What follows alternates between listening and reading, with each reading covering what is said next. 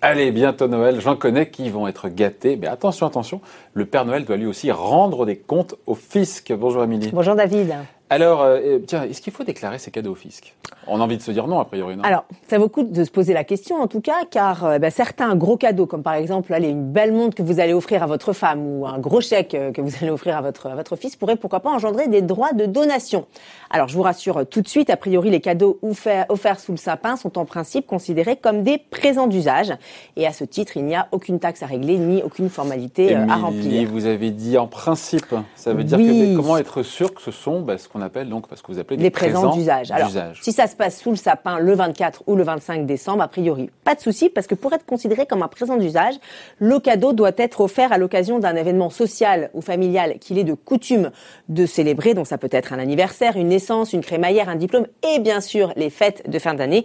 Petite précision quand même, si vous prévoyez d'offrir votre cadeau un petit peu plus tard, pour par exemple renflouer votre porte-monnaie en janvier, eh bien là, le, le, cadeau pourrait être qualifié en donation. Donc pour être tranquille, il vaut mieux l'offrir en temps et en heure. Oui, mais euh, quand même, en termes de valeur, il n'y a pas de limite? Parce que si je fais chauffer euh, la carte bleue chez le bijoutier, euh, ça marche quand même? Alors ça va, c'est un petit peu au cas par cas, ça va dépendre en fait de vos revenus. Alors selon l'article 852 alinéa 2 du Code civil, il faut en fait que la, la valeur du cadeau que vous offrez reste raisonnable par rapport à ce que vous possédez, par rapport à votre patrimoine, par rapport à vos revenus.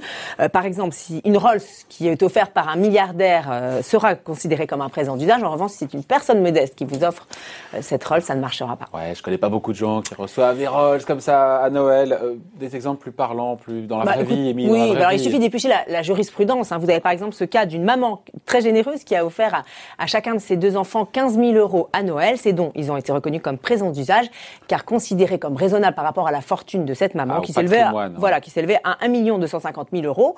Autre exemple, un papa qui a offert à sa fille des aquarelles de Pierre-Joseph Redouté. Je ne sais pas si vous connaissez Pierre-Joseph Redouté, le, le, le, le, grand peintre belge célèbre pour ses aquarelles de roses. On l'appelle d'ailleurs le Raphaël des roses. Mm. Euh, donc elle avait reçu des aquarelles d'une valeur de 10 000 euros. Euh, ce cadeau a lui aussi, lui aussi été considéré comme raisonnable car ce papa avait une belle fortune. Il avait notamment un château et un grand domaine à Saint-Germain. Certes. Est-ce qu'il y a des cas où ça ne marche pas, Émilie? Des cas où finalement les, les cadeaux sont retoqués comme donation. Oui, alors vous avez par exemple ce cas d'un couple qui a offert 20 000 euros à son fils euh, à Noël, mais euh, ce, couple ne gagnait que 2 500 euros par mois à eux deux.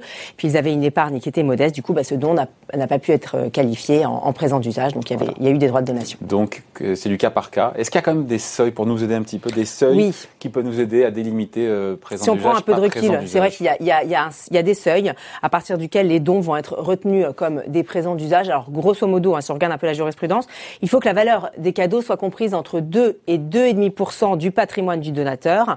Euh, au-dessus, il sera considéré comme une donation avec donc toutes les conséquences fiscales qui en découlent. Donc David, avant de vous rendre chez le bijoutier, je vous laisse faire vos petits calculs pour voir si c'est bien raisonnable. Voilà, je repense à la Rolls comme cadeau de Noël, quand même. Un beau cadeau. Certes. Merci Émilie. Passez de bonnes fêtes. Bye.